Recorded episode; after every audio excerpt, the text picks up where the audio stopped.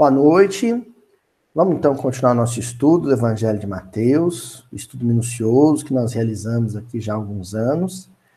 Hoje iniciaremos um capítulo novo do livro de Mateus, que é o capítulo 14, com uma passagem nova, né?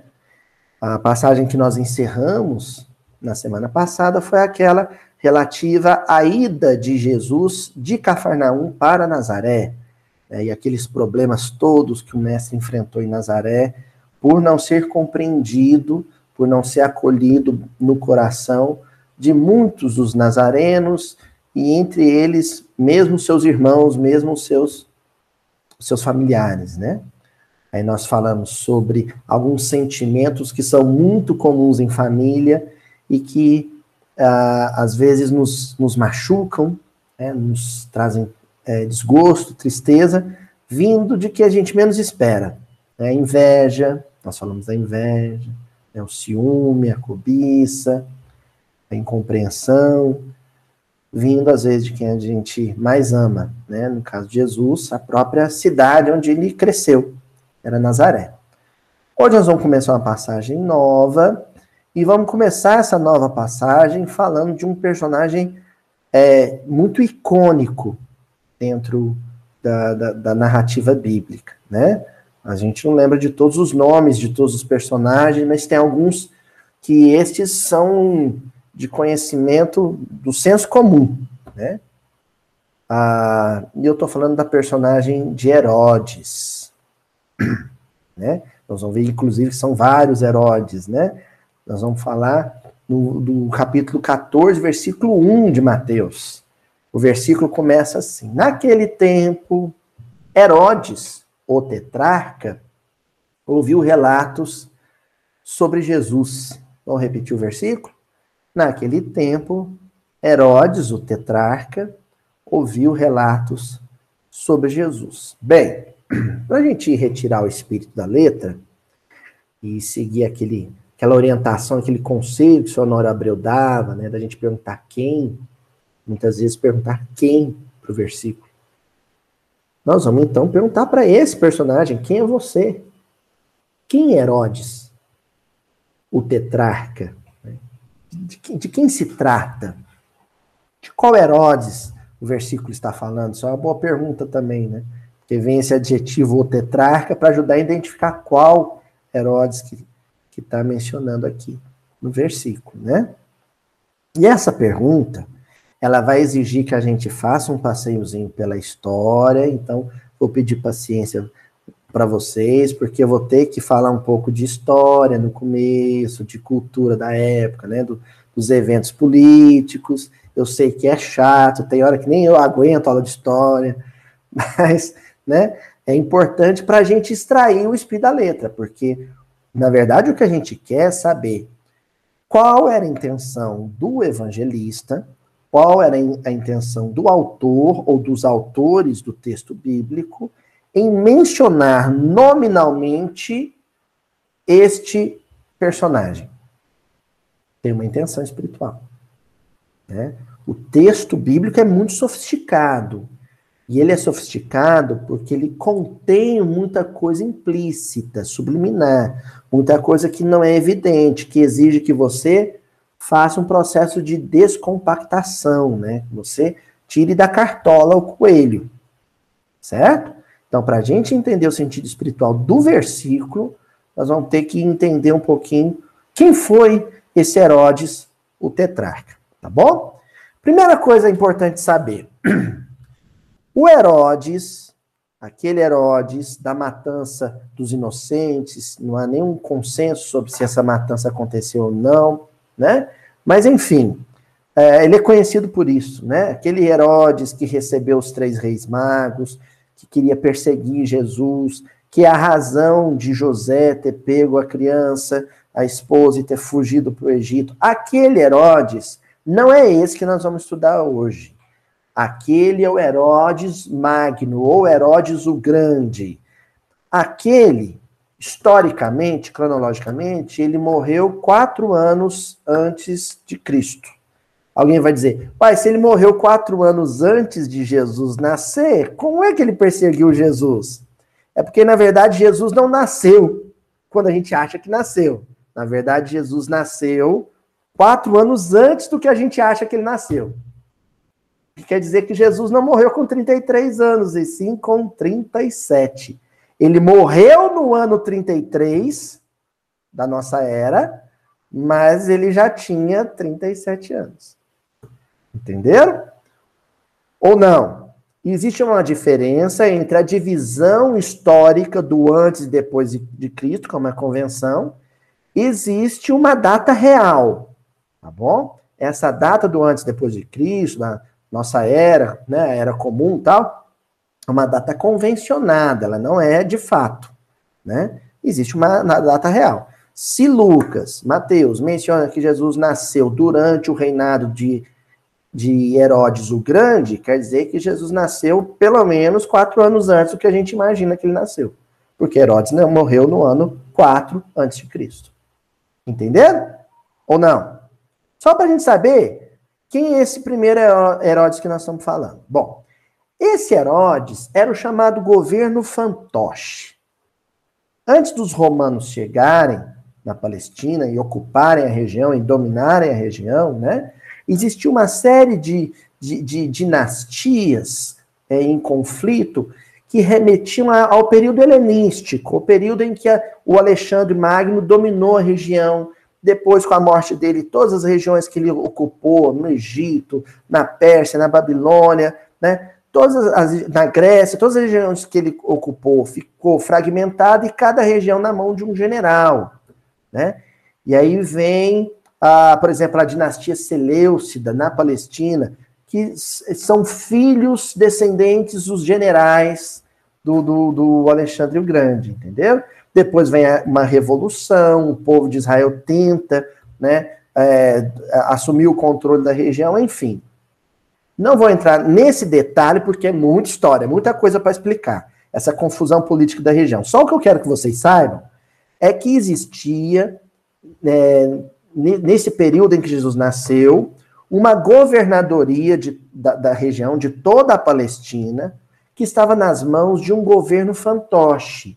Ou seja, o governante era um judeu helenista, ele era de, de, de, de tradição judaica, mas de origem helenista, né, de, de cultura helênica, de cultura grega.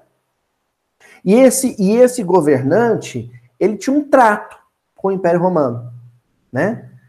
Ele, ele governava a região, aparentemente, mas sob as ordens do Império Romano. Entenderam? Ele, ele era só uma cabeça coroada.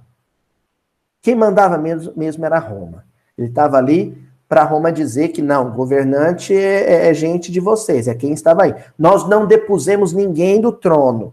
O trono continua na mão de quem estava. Só que quem estava no trono passou a fazer tudo o que Roma queria. Entenderam?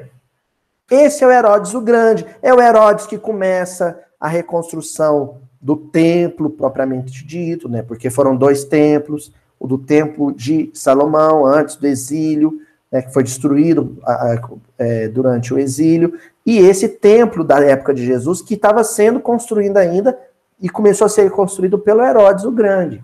Ele é conhecido como Herodes o Grande porque ele fez muitas obras, né? E tal, mas sempre obedecendo à autoridade romana. O que, que acontece? Esse homem teve dez filhos, cada um com a mulher. e teve dez filhos. E todos os filhos dele eram chamados de Herodes. É como se fosse sobrenome. Herodes fulano de tal, Herodes ciclano de tal. Entendeu? A certa altura da, da, da vida dele, ele fez um testamento.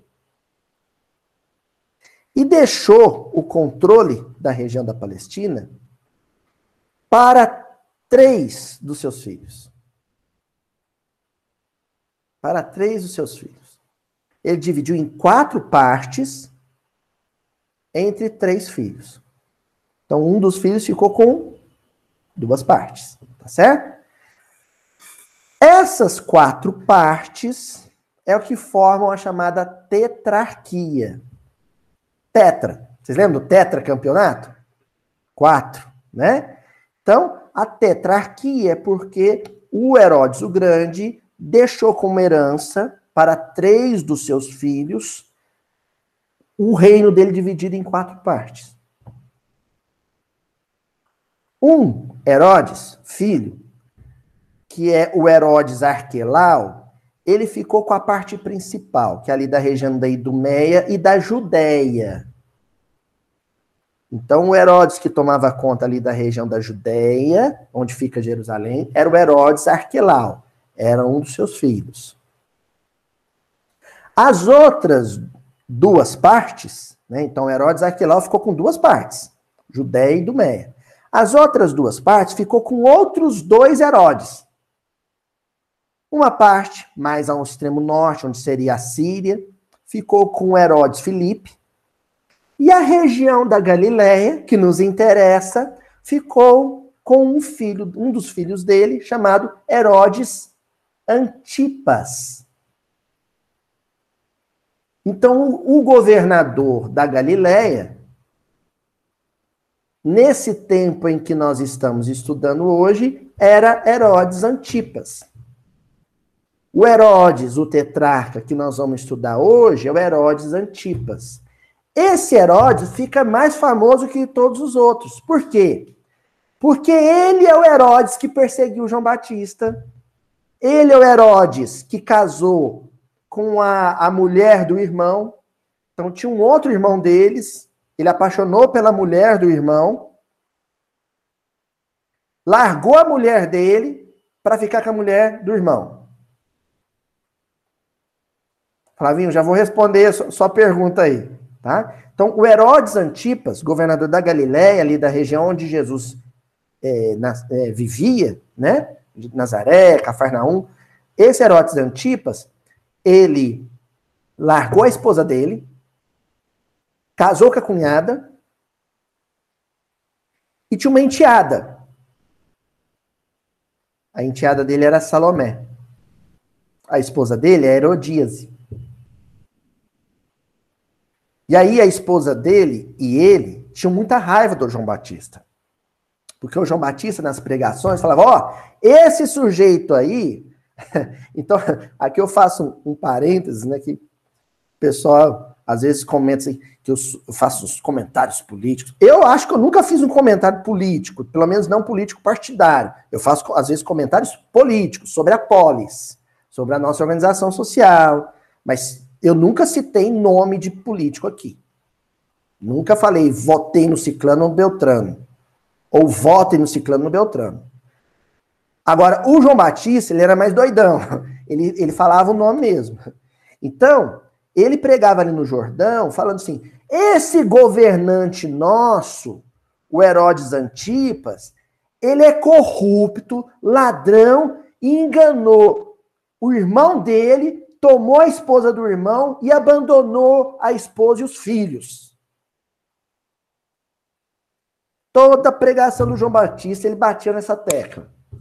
O João Batista chegava ao ponto de, às vezes, estava passando a liteira com Herodes ou com a Herodíase, e o João Batista ia lá e gritava: Você aí, ó, arrependa do seu pecado, porque você é um mau exemplo para a comunidade. Então, o João Batista batia nesse, nessa tecla. Você, Herodes, é um mau exemplo para a comunidade. Tem gente que se espelha em você e o que você está fazendo é errado. Bom, com essa história, a é, é, Herodias falou para o Herodes, para o marido, Herodes Antipas, falou assim: ó, ou você cala a boca desse homem, ou eu vou dar um jeito de calar. E a filha dela, a Salomé, era uma grande dançarina ia ter uma festa ali na corte do Herodes.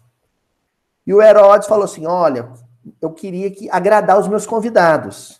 E você é uma estrela. É como se a, a, a, a enteada dele, filha da Herodi, Herodias, fosse assim um, uma, uma, uma pop star, sabe? Uma artista famosa. E, e, e ele falou para ela: Olha, eu queria que você dançasse, fizesse uma apresentação aqui para os convidados. Aí ela foi e comentou com a mãe. Falou: mãe, meu padrasto pediu para eu dançar para os convidados. Aí a Herodias falou para a filha: não, então faz o seguinte.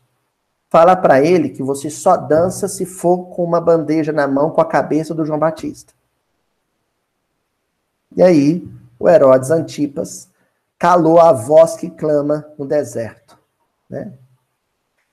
E mandou decapitar João Batista e Salomé dançou com uma bandeja de prata com a cabeça de João Batista. Esse é o tal Herodes. Depois desse Herodes, ele vai aparecer na crucificação de Jesus. Agora eu vou responder a perguntinha da, da Flavinha, que a Flávia perguntou se ele era subordinado ao Pilatos. O irmão dele, o Arquelau, lá na Judéia, era muito incompetente e começou a ter muitas insurreições na, na, região da Judéia. Então, o que que o imperador o, Augusto fez? Ainda no tempo do Augusto? Acho que era. Outro Tibério. Não, já era Tibério, perdão. O imperador o Tibério, tanto é que a capital da Galiléia vai ser Tiberíades, em homenagem a ele, né? Então, o imperador, o Tibério, ele manda uma autoridade dele para a região da Judéia, para ser o governador da província da Judéia, e tira o Arquelau do controle. Entendeu? Então, no final das contas, a tetrarquia ficou assim. Uma província mais ao norte, nas mãos do Herodes Filipe, que não tem nada a ver com essa história, que nem é citado na Bíblia. A província, uma tetrarquia, na Galileia, nas mãos do Herodes Antipas. E a Judéia ficou sendo uma província imperial, porque o Herodes que tomava conta lá foi destituído, e o Pilatos assumiu a governadoria da região como um representante do imperador. Ficou claro isso? O que, que aconteceu? Nos dias que Jesus foi preso, ia ser crucificado, né? O Sinédrio fazendo pressão para o Pilatos condenar ele. O Pilatos falou, pensou assim: bom, se ele é um prisioneiro judeu, se Jesus é um prisioneiro que cometeu crimes contra o judaísmo, não sou eu que tenho que julgar ele. Quem tem que julgar ele é alguma autoridade judaica. Só que o, o, o Herodes da Judéia tinha sido destituído do, da autoridade. Aí o Pilatos, muito sabido, fica sabendo que o Herodes Antipas, da Galileia, estava lá na ocasião em Jerusalém por ocasião da Páscoa. Jesus não foi crucificado na Páscoa? Todo judeu tinha que ir em Jerusalém na Páscoa. Então ele estava lá na cidade. Aí o Pilatos falou: Ah, já sei, vou mandar para o outro Herodes. O outro Herodes julga. Ele está aqui na cidade. E é onde Jesus vai até ele, é levar até ele, até o Herodes Antipas. O Herodes Antipas tira o maior sarro de Jesus, né, faz bullying com Jesus e humilha Jesus de todas as formas, mas Jesus não abre a boca. Com detalhe, viu? Jesus não abre a boca olhando para ele na ocasião, porque já não tinha o que falar, mas em muitas pregações Jesus se refere a ele chamando ele de aquela raposa. Jesus, quando falava de Herodes Antipas, se referia a ele como aquela raposa, porque ele era muito cruel e muito perigoso. Muito desonesto, muito corrupto. Entendeu?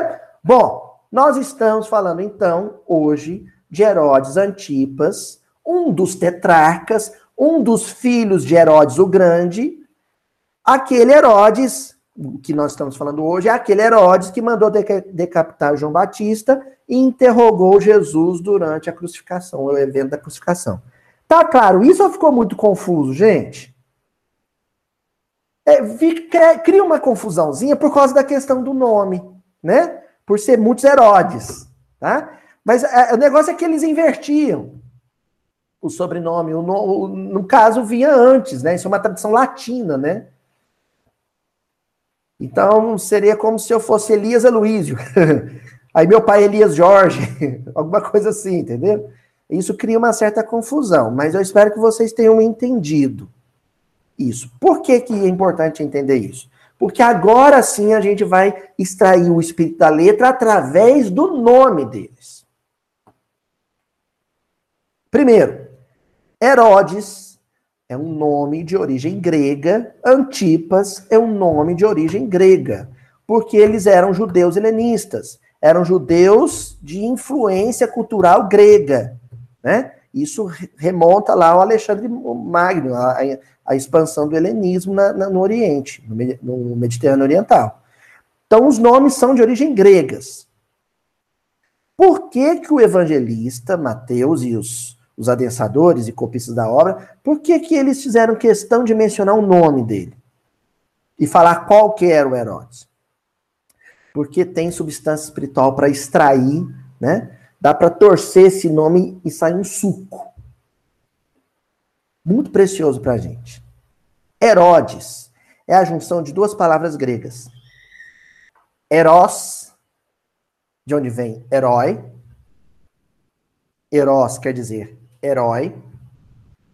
E ode, que é canção. É uma canção épica. É uma canção narrativa. Entenderam? A ode, ela era uma canção em homenagem ao herói. Eros, ode ou Herodes quer dizer a canção ou cântico do herói. A canção que conta a história do herói. Herodes quer dizer isso. Detalhe. Nós temos um uso mais amplo da palavra herói. Mas os gregos, na época de Jesus, tinham um uso mais específico. Um bombeiro que salva um gatinho na árvore, nós chamamos de herói. Não é assim? um, um, um, um, político no Brasil colônia, o Tiradentes, né, que morreu pela liberdade do Brasil, a gente chama ele de herói nacional, não é assim? É um herói da pátria.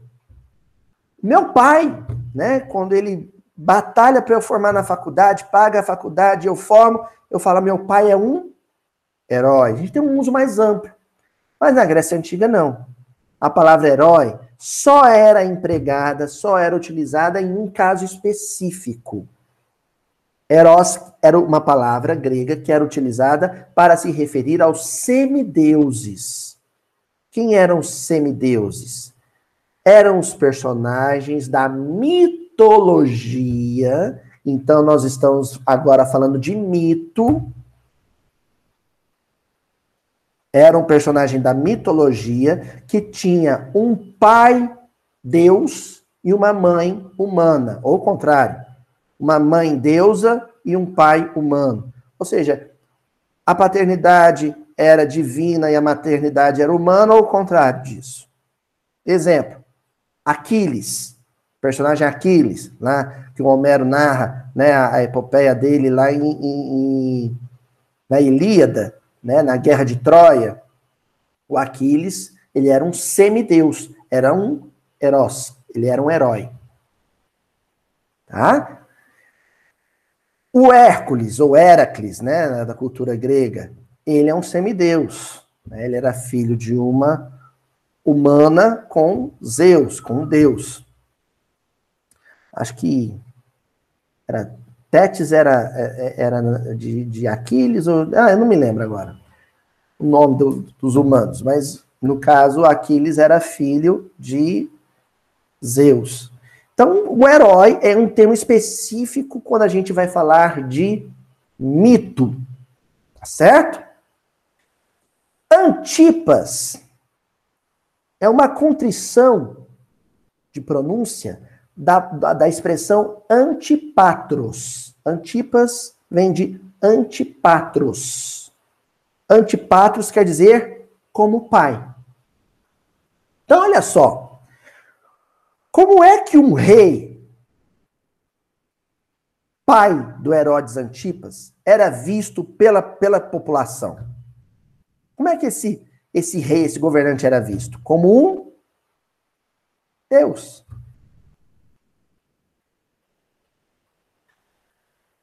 Ou um semideus. Porque a mãe, ninguém nunca vai saber lembrar o nome dela.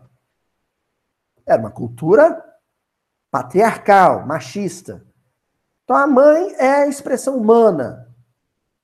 Agora, o pai é a expressão divina.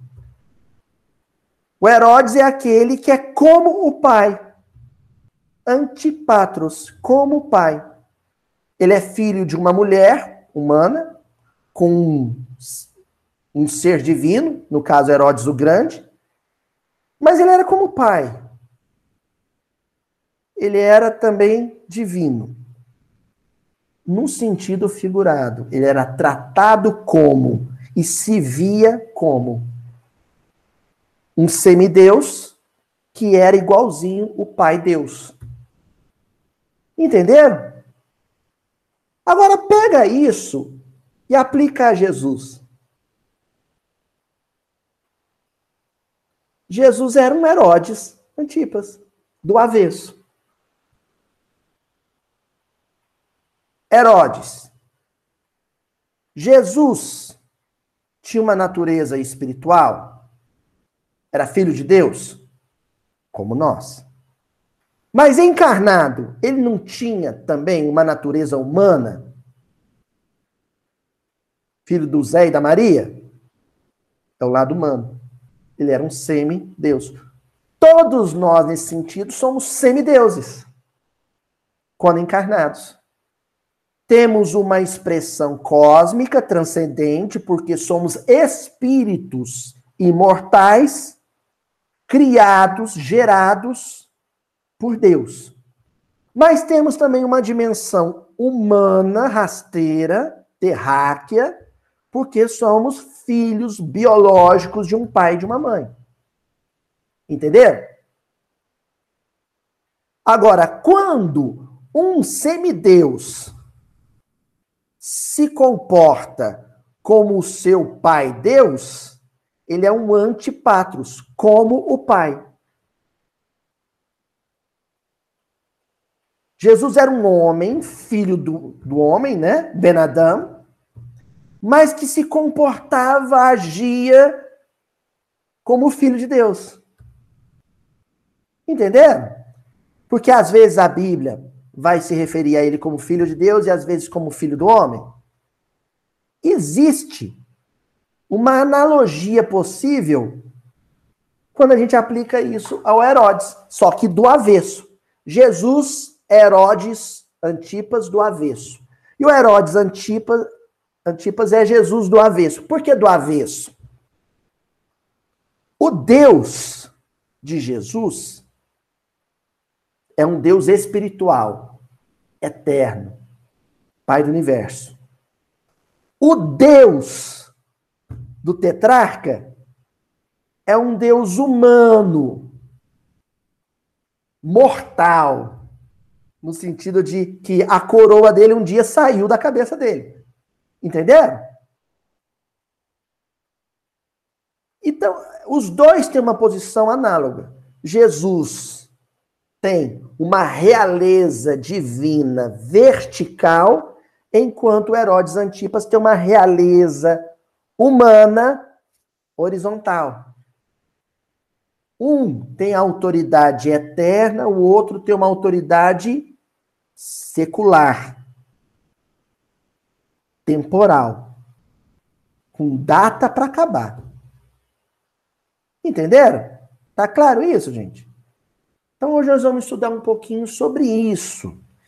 E isso ajuda a gente a, a se situar nesse, nesse turbilhão dessa crise política, que não é só brasileira, né? É uma crise política mundial, porque a gente Entra governante, sai governante, a gente insatisfeito, decepcionado, triste com nossos irmãos que assumem a, a responsabilidade né, do poder público. A gente fica triste com os desmandos, os excessos, a, a, a deslealdade com o povo. Mas a gente precisa suavizar o coração, acalmar o coração. Esse estudo hoje é para isso. Para a gente se confortar e ter uma certeza. Na verdade, a governadoria da vida do orbe não pertence a um tetrarca humano, a um Herodes Antipas, a um semideus que acha que é Deus. A governadoria do orbe das nossas vidas está nas mãos de uma outra autoridade, de uma outra realeza. É o que nós vamos estudar hoje. Tá bom? Vamos avançar então para a literatura espírita? Para a gente ficar seguro? Ó, primeiro nós vamos lá nas, na Obras Póstumas, que é um livro, né? Da, da, da, da literatura kardeciana, né? Que a gente explora pouco. Na primeira parte do Obras Póstumas tem um capítulo nono, intitulado estudo sobre a natureza do Cristo. E aí tem um item nono, o Filho de Deus e o Filho, de, filho do Homem. Então nós vamos falar um pouco sobre essa questão, né, do semideus, né, do Filho de Deus que também é Filho do Homem, né, que Jesus assumiu essa condição enquanto ele estava encarnado entre nós. E aí Kardec diz assim: digamos que Jesus é Filho de Deus, como todas as criaturas que ele chama a Deus Pai, que aí ele chama de Deus Pai. Como nós aprendemos a tratá-lo de nosso Pai. É o Filho bem-amado de Deus porque, tendo alcançado a perfeição que aproxima de Deus a criatura, possui toda a confiança e toda a afeição de Deus. Ele se diz filho único, não porque seja o único ser que haja chegado à perfeição, mas porque era o único predestinado a desempenhar aquela missão na Terra. Então, esse, esse primeiro esclarecimento de Kardec é muito importante.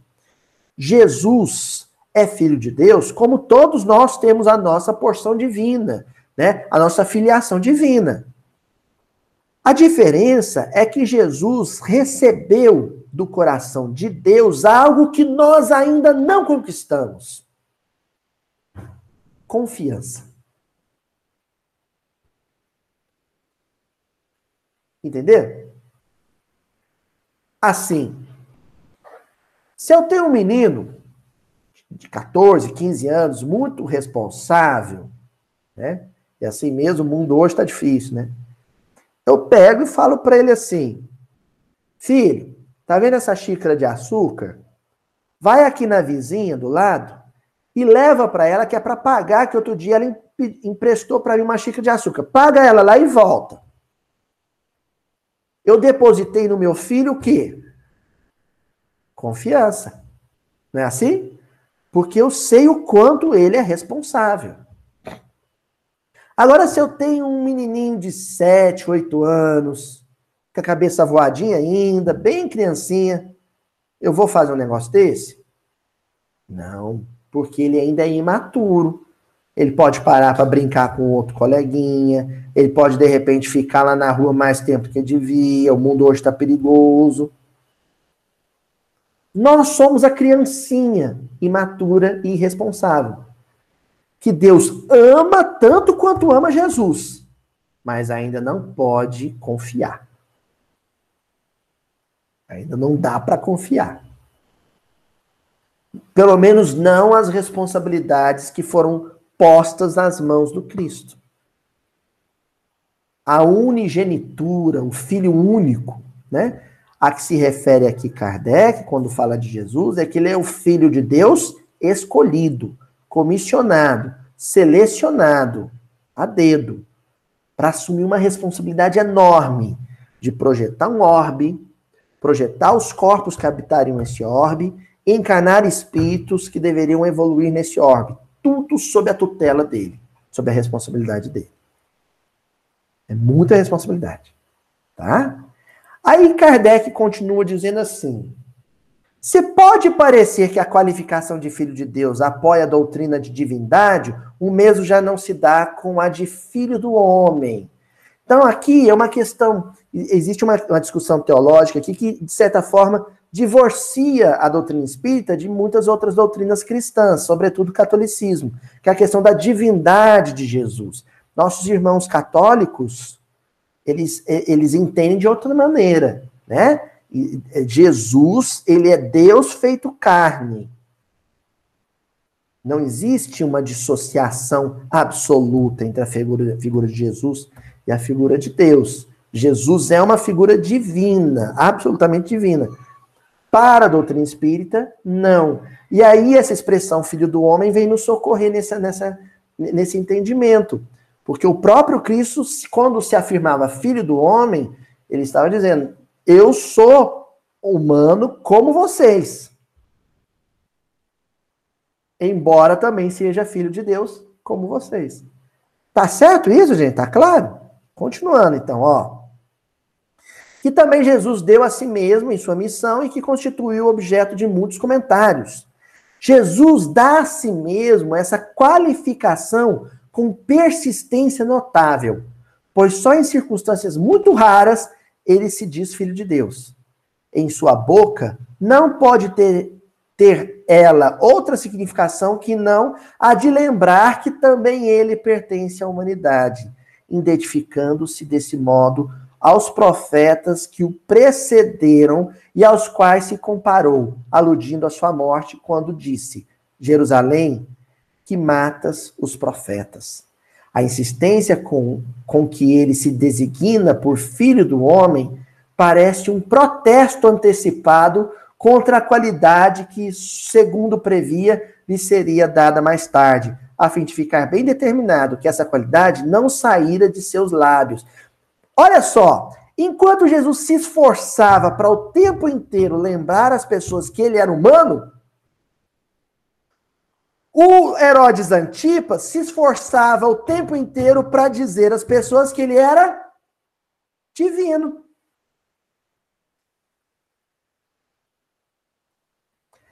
Aí eu recorro a Vinícius de Moraes no canto de Ossanha, com Baden Powell. O homem que diz sou não é, porque quem é mesmo não diz. Vinícius de Moraes. Não é assim? Então, o Cristo, governador do Orbe, o tempo inteiro estava se esforçando para dizer às pessoas: eu sou humano como vocês. Enquanto o Herodes Antipas o tempo inteiro estava dizendo: Eu sou divino, como meu pai. Antipas, Antipatros. Todo aquele que se afirma divino é um Herodes, canto do herói. É um ser mitológico, um mito.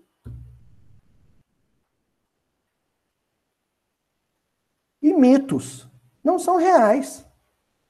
A mitologia é uma fantasia humana.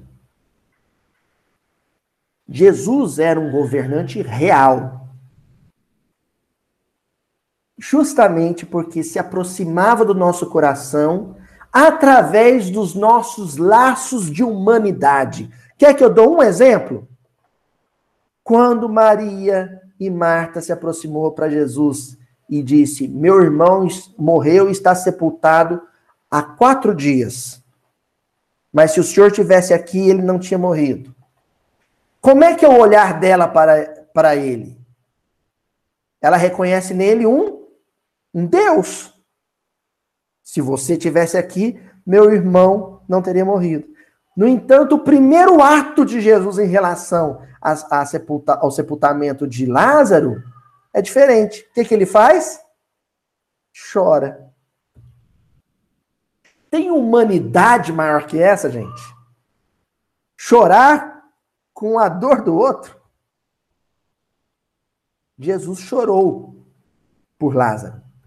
Depois, ele falou: Lázaro vem para fora e tirou Lázaro da sepultura, de um estado de catalepsia grave, sepultado vivo. Mas antes, ele afirmou a sua humanidade. Eu sou um filho do homem. Certo? Ó. E aí Kardec continua dizendo assim: na revista Espírita, agora, viu, gente? Ano décimo, setembro de 1867. Caracteres da Revelação Espírita. Olha que bonito Kardec vai dizer na revista Espírita. Aqueles que nos perguntam o que diz o Espiritismo sobre a natureza do Cristo, respondemos invariavelmente. É uma questão de dogma, estranho ao objetivo da doutrina. Então, gente, entrar nessas discussões sobre se Jesus é Deus ou não, se o catolicismo está certo, isso é infrutífero. Não é o que importa. Kardec está dizendo aqui. Isso é questão de dogma, não se discute dogma. Tá bom? O diálogo interreligioso é uma coisa que eu aprendi com a Ila. E que eu aprendi antes disso, na própria introdução do Evangelho segundo o Espiritismo. No prefácio do Evangelho segundo o Espiritismo. Quando Kardec afirma, e a Ilha sempre falava isso, ó, existem questões que são inconciliáveis. São as questões de dogma. Se você for ficar debatendo isso, não existe diálogo inter, interreligioso. O que existe é duelo interreligioso. Você tem que pegar os pontos que são comuns, que são harmônicos. Para o espírita, Jesus é uma manifestação de amor a Deus pela humanidade? É. Para o católico também? É. Para o protestante também? Sim. Então, pronto, temos aí um ponto em comum. Vamos ficar nesse terreno. O ser humano deve obedecer o mandamento de amar ao próximo como a si mesmo? Para o espírita, sim. Para o protestante, também. Para o católico, também. Para o budista, também. Então, pronto. Esse é um terreno amistoso. Esse é um terreno fraterno. Vamos ficar nesse terreno. E aí continua Kardec. O objetivo que todo espírita deve ter em mira, se quiser merecer esse título, é seu próprio melhoramento moral. E aí vem as perguntinhas. Sou melhor do que eu era? Corrigi-me de algum defeito? Fiz o bem ou o mal ao próximo? Eis o que todo espírita sincero e convicto deve perguntar. Aí Kardec vem e fala assim: a gente não tem que ficar se perguntando se Jesus era Deus encarnado ou não. Muito embora tenhamos convicção de que era um espírito, né, como nós em evolução. Mas isso não importa. O mais importante é: eu estou reproduzindo na minha vida a vida dele? Qual a pergunta que é mais importante?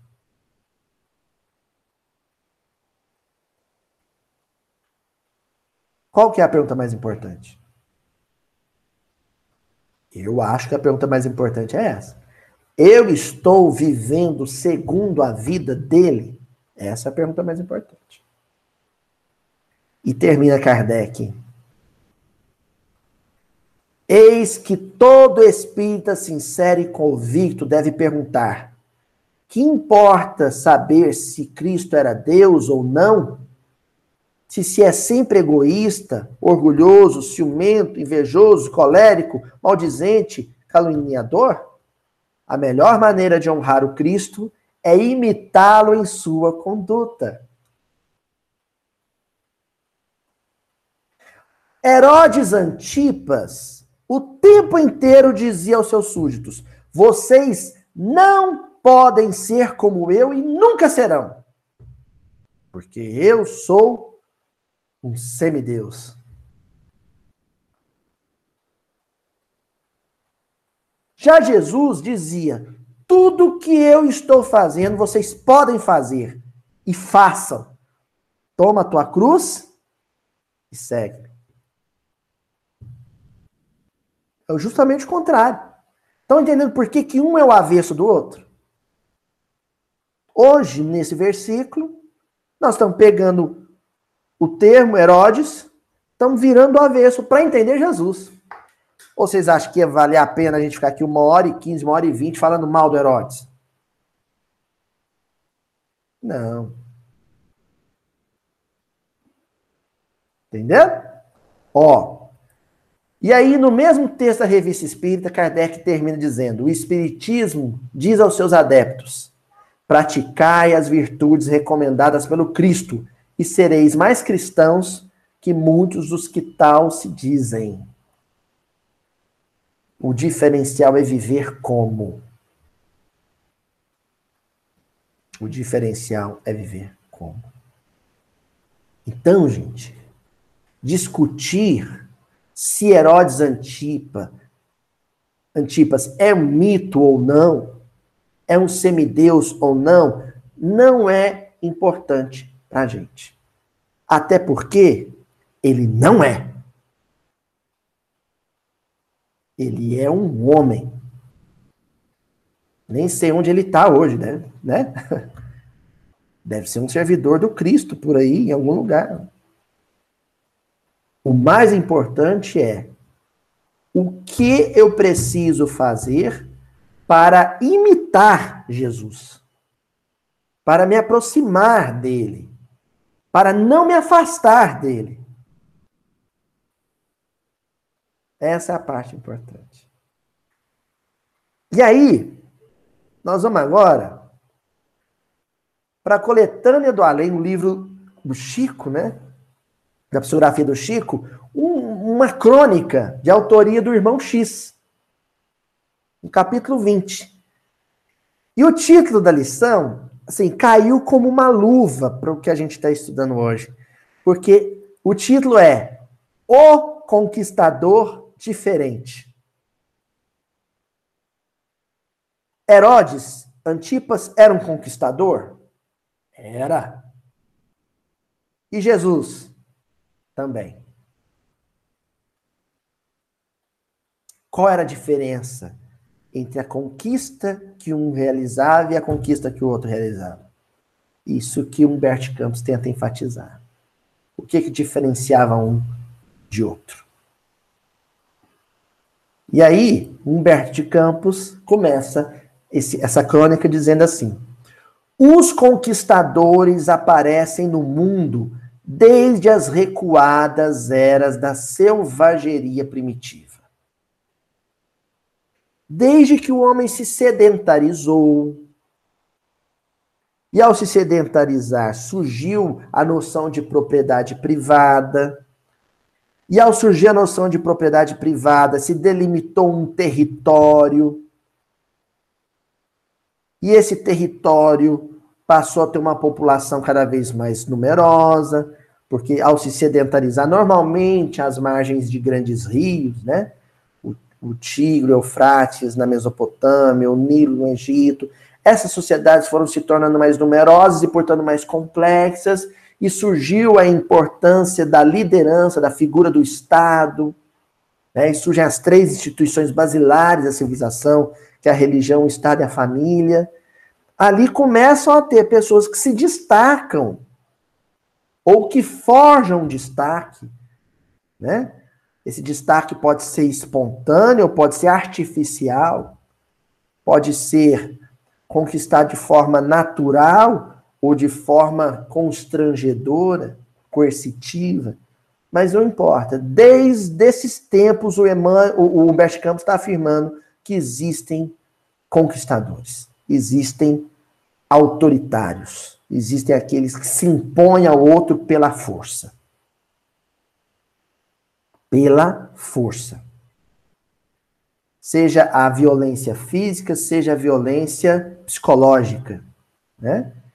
E aí, Humberto Campos continua a dizer assim: e há muitos séculos, postados em soberbos carros de triunfo, exibem troféus sangrentos e abafam com aplausos ruidosos o cortejo de misérias e lágrimas que deixam a distância. Então, é, é, é aquela figura do desfile, né? É, aqueles desfiles lá, né? não vamos citar país, mas na Europa, né? Das realezas, a carruagem passa, né? Assim, e o povo aplaude. Aí eu sou professor de história, eu vejo, fico olhando aquela carruagem, né? Cheia de aquela, aquela carruagem que já está na família real há muito tempo, com aquela madeira, Falar, essa madeira é brasileira, com aqueles adornos é, em ouro, eu falo assim, esse ouro é brasileiro, aí eu fico pensando, né? Para fazer essa carruagem, para esse rei desfilar, quantos escravos no Brasil não sangraram? Né? Não é assim? Aí aparece lá a outra realeza de um outro país com uma tiara de brilhantes, com diamantes cravejados. Aí eu fico pensando, para essa essa tiara tá cheia de diamantes, quantos africanos não sofreram nas minas de diamantes lá na África do Sul, em Angola, não é? É o que o Humberto Campos está dizendo aqui. Vão passando esses carros triunfantes com esses grandes né, chefes de Estado, essas autoridades, Todo mundo olha para o carro, luzindo, luxo e conforto. Mas ninguém olha para o rastro de sangue que ele deixa na história. E o Bert Campos está chamando atenção para isso. E ele continua: sorridentes e felizes, aceitam as ovações do povo e distribuem graças e honrarias, cobertos de insígnias, incensados pelas frases lisonjeiras da multidão. Né? É aquele aceno. Vocês conhecem esse aceno assim? E o povo. Oh.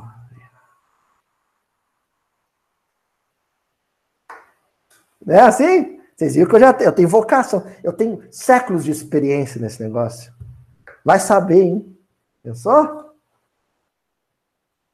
Então agora tá aqui, né? Dor de coluna. Falando mais que o homem da cobra, todo, toda quarta-feira, estamos aí. Então, o Humberto Campos chama atenção para isso, né? É um, um bêbado. A cachaça dele é o aplauso, é a ovação, é o elogio, nosso Deus. Ele se embriaga com aquilo, se entorpece com aquilo. E aí, depois que a chamada, para usar um termo shakespeariano, né, a mosca azul do poder picou, e aquilo começou a correr no sangue espiritual, convencê-lo do contrário é muito difícil. O Bert Campos já vai dizer o que que Deus vai ter que fazer para esse sujeito cair do trono e acordar. Continua Humberto Campos. Vasta fileira de escritores congrega-se, congrega-se-lhes em torno, exaltando-lhes as vitórias no campo de batalha. Poemas épicos e biografias romanceadas surgem no caminho, glorificando-lhes a personalidade que se eleva perante os homens falíveis, a dourada galeria dos semideuses. Ah, na hora que eu vi isso aqui, eu delirei. Eu falei assim, tô no caminho certo. Entendi o versículo. Olha como é que ele termina dizendo: a dourada galeria dos semideuses. Interessante que Humberto Campos cita dos escritores né? Enaltecendo. Na, na época da Grécia Antiga, esses escritores eram, né, Homero enfatizando lá as glórias de Arquelau, né? A, a Arquelau, no caso, perdão, Arquelau, Menelau, né? Marido da Helena, as glórias de, de Aquiles. Então, existiam escritores, poetas, é, que eram hábeis na arte de glorificar e incensar o outro com palavras. Hoje somos todos nós nas redes sociais. Adoramos ir para a rede social para dizer por que, que o meu candidato é maravilhoso. Não é assim? O meu candidato é maravilhoso por isso. E a gente faz. Aí a gente está o quê? Fazendo esse papel. Exatamente esse papel. Se você gosta de um, né, de um representante político, acredita que ele tem algo a contribuir, guarda isso para você. De forma discreta, respeitosa, né? Afinal de contas, o voto é secreto justamente para te resguardar de ter que justificar para o outro né, a sua escolha. Guarda isso para você. Seja discreto, seja elegante, seja educado, seja respeitoso com seu semelhante. Tanto que Humberto Campos acrescenta: Todavia, mais longe, na paisagem escura, onde choram os vencidos, permanecem as sementeiras de dor que aguardarão os improvisados heróis. Aos heróis. Os improvisados heróis na passagem implacável do tempo. Gente, eu vou falar um negócio para vocês que acho que o movimento espírita ainda não entendeu. Ismael e os espíritos que estão na governadoria do Brasil, e isso vale para os Estados Unidos, para o Japão, para a Alemanha, para o México, eles não, não interferem nas escolhas políticas dos homens não interferem. Ainda mais se se tratar de uma democracia. Por quê? Talvez no período medieval, durante a antiguidade, talvez eh, houvesse uma interferência, e isso a gente percebe, por exemplo, no Brasil Coração do Mundo, Pátria do Evangelho, quando Humberto Campos eh, cita, por exemplo, a figura de Pedro II, porque era uma dinastia ou seja, era filho herdando o trono do pai. Então havia uma possibilidade de intervenção ao reencarnar determinado espírito como filho do ciclano. Henrique de Sagres, por exemplo, né, em Portugal. Mas numa democracia, onde há um sufrágio universal, o voto, isso não acontece. Porque o resultado é uma escolha matemática. Será que a ingenuidade de muitos espíritas chega ao ponto de achar que os espíritas saem de ouvidinho em ouvidinho? Você imagina uma situação ridícula, cômica dessa? Os espíritos de ouvidinho em ouvidinho na fila da sessão eleitoral dizendo: oh, é para votar no fulano porque ele é o escolhido do Cristo. Vocês conseguem imaginar uma situação ridícula dessa? Pelo amor de Deus, os benfeitores têm mais o que fazer. Mas Aloísio, e se a escolha foi, foi errada? Ó, todas foram erradas. todas, até hoje, na história da democracia, pelo menos brasileira, foram erradas. Todas. No sentido de que nós, a nossa humanidade, erra. Nós erramos e assumimos as consequências dos nossos erros. E aprendemos uns com os outros. E crescemos com as dificuldades dos outros. Então, quando vocês forem votar ou escolher um candidato, e é importante que isso seja feito, isso é um exercício de cidadania, já saiba de antemão, o meu candidato é errado. Porque ele é humano ele vai fazer alguma besteira. Ele vai fazer alguma besteira. E quando ele fizer, eu não vou ficar defendendo ele também, não.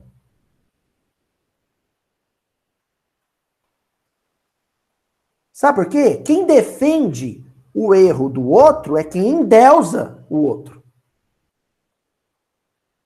É quem transformou o outro num ser mitológico um semideus. Você deve respeitá-lo, ser cordial, ser fraterno. Por que, que nós estamos falando isso? Porque a trajetória de alguém que assume a, a autoridade perante os seus semelhantes e que não usa isso com, de forma responsável, fraterna, generosa, o final, a consequência é muito grave. Olha aqui que Humberto Campos vai dizer. Muitas vezes, contudo, não chegam a conduzir para o túmulo as medalhas que lhe brilham no peito dominador. Porque a própria vida humana se incube, incumbe de esclarecê-los através das sombras da derrota, dos espinhos da enfermidade e das amargas lições da morte.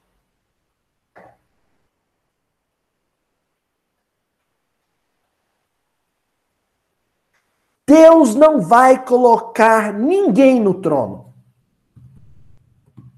Isso ele relega ao livre-arbítrio humano. Agora, na hora de tirar, se precisar, ele tira. E não vai ser através de, de impeachment, não. Aí, esses processos são humanos, são deliberações da sociedade.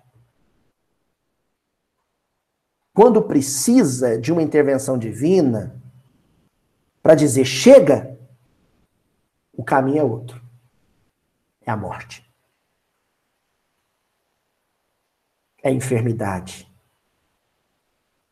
E às vezes, gente, não é nem enfermidade de si, é a enfermidade de um ente amado.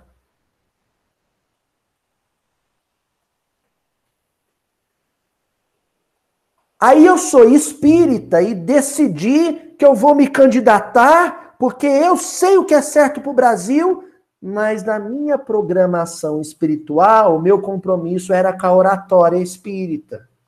O meu compromisso era com o evangelho. E a espiritualidade depositou confiança em mim.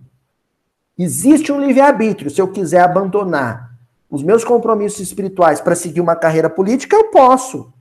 Agora, se os espíritos ah, gostarem demais de mim, me amarem muito, mas muito, muito, muito, pode acontecer do meu filho adoecer, ter uma leucemia e eu não poder seguir a carreira política porque eu vou tratar meu filho.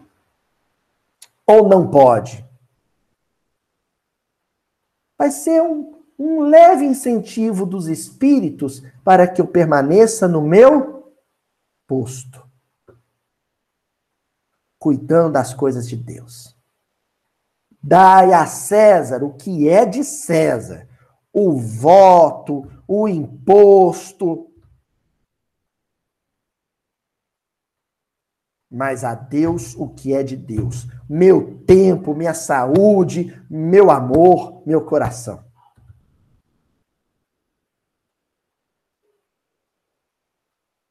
Entendeu? Quando eu fico estressadinho, meu coração dispara, dá azia, dor de cabeça porque uh, quem eu queria que fosse eleito não foi, ou porque quem eu queria que fosse preso não foi. Nossa, que atraso, que coisa feia, que tristeza.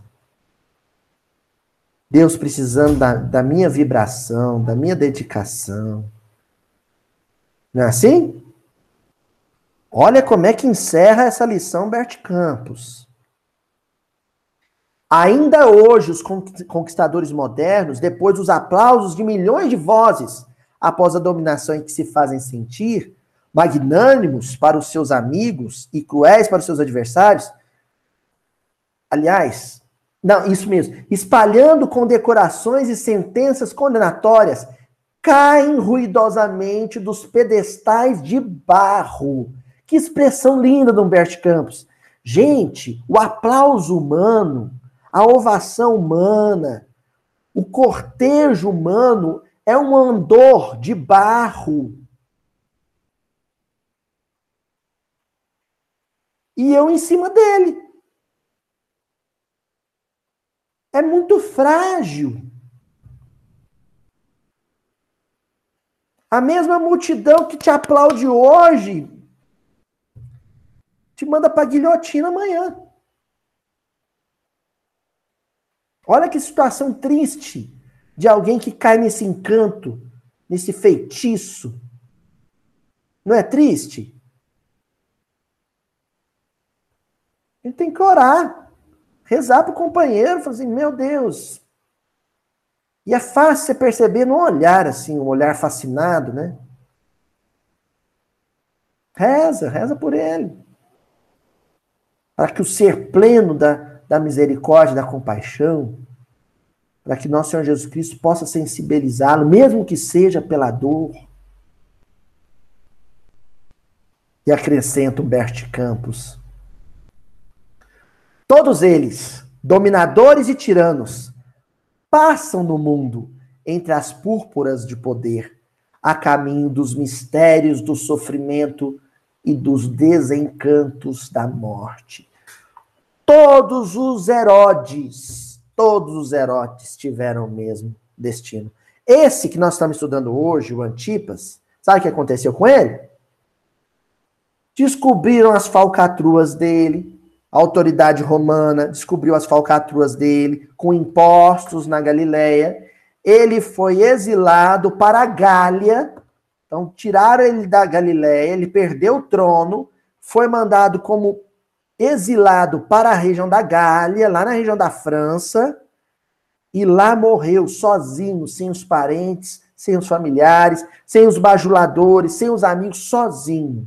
Desencarnou lá sozinho, no frio da Gália.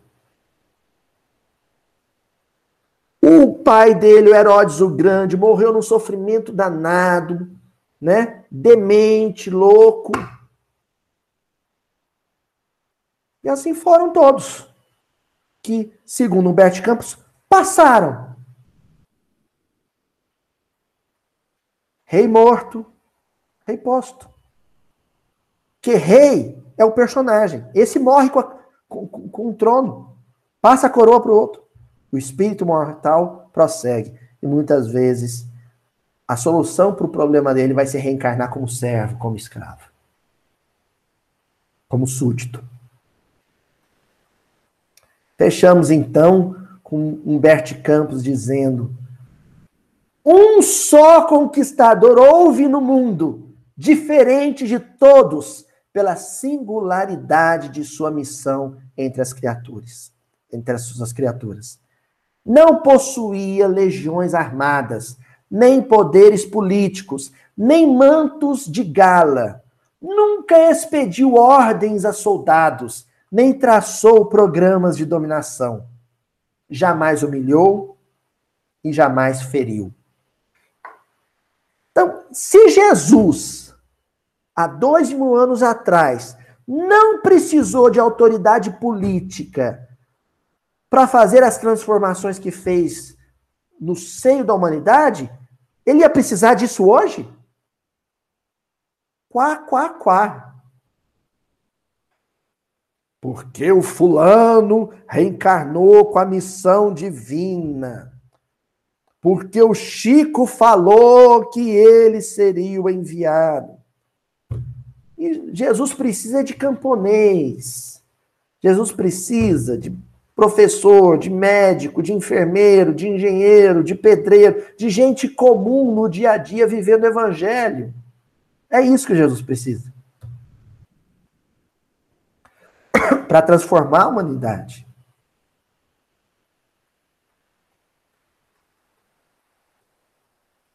Porque a realeza de Jesus não acha que vai enfatizar ou reafirmar a sua autoridade humilhando e ferindo ninguém. Está aqui no final da lição.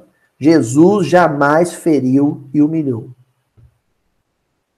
É um rei diferente, é um conquistador diferente. Ele conquistou corações pela simpatia, pela humildade, pela amabilidade, pela doçura.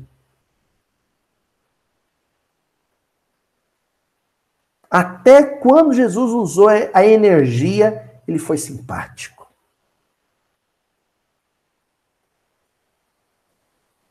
E fecha Humberto Campos. Mas desde a última vitória no Madeiro, tecida em perdão e misericórdia, consolidou o seu infinito poder sobre as almas.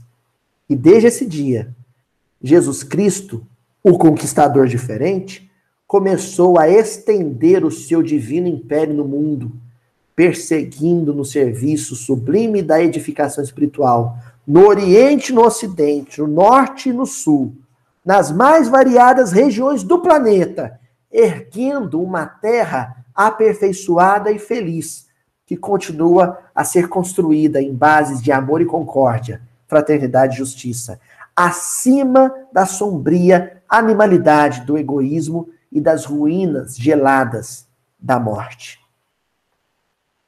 Então eu acho lindo esse versículo que a gente estudou hoje. Eu acho ele muito lindo. Sabe por quê? Olha o que, que esse versículo diz, gente, que coisa linda. Naquele tempo, Herodes, o tetrarca,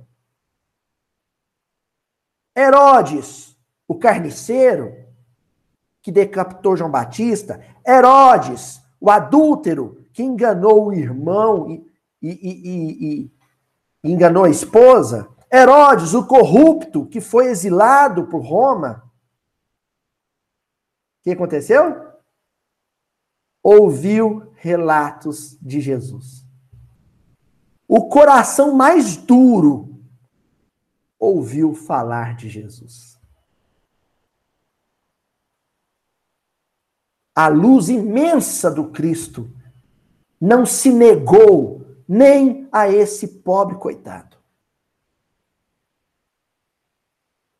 que era tão miserável, tão miserável que só tinha trono e coroa. Ele, esse mendigo espiritual, esse mentecapto espiritual, também ouviu relatos sobre Jesus. Também foi semeado, também foi tocado, também foi banhado pela luz do único e eterno governante das nossas vidas, nosso Senhor Jesus Cristo. Até a semana que vem, gente.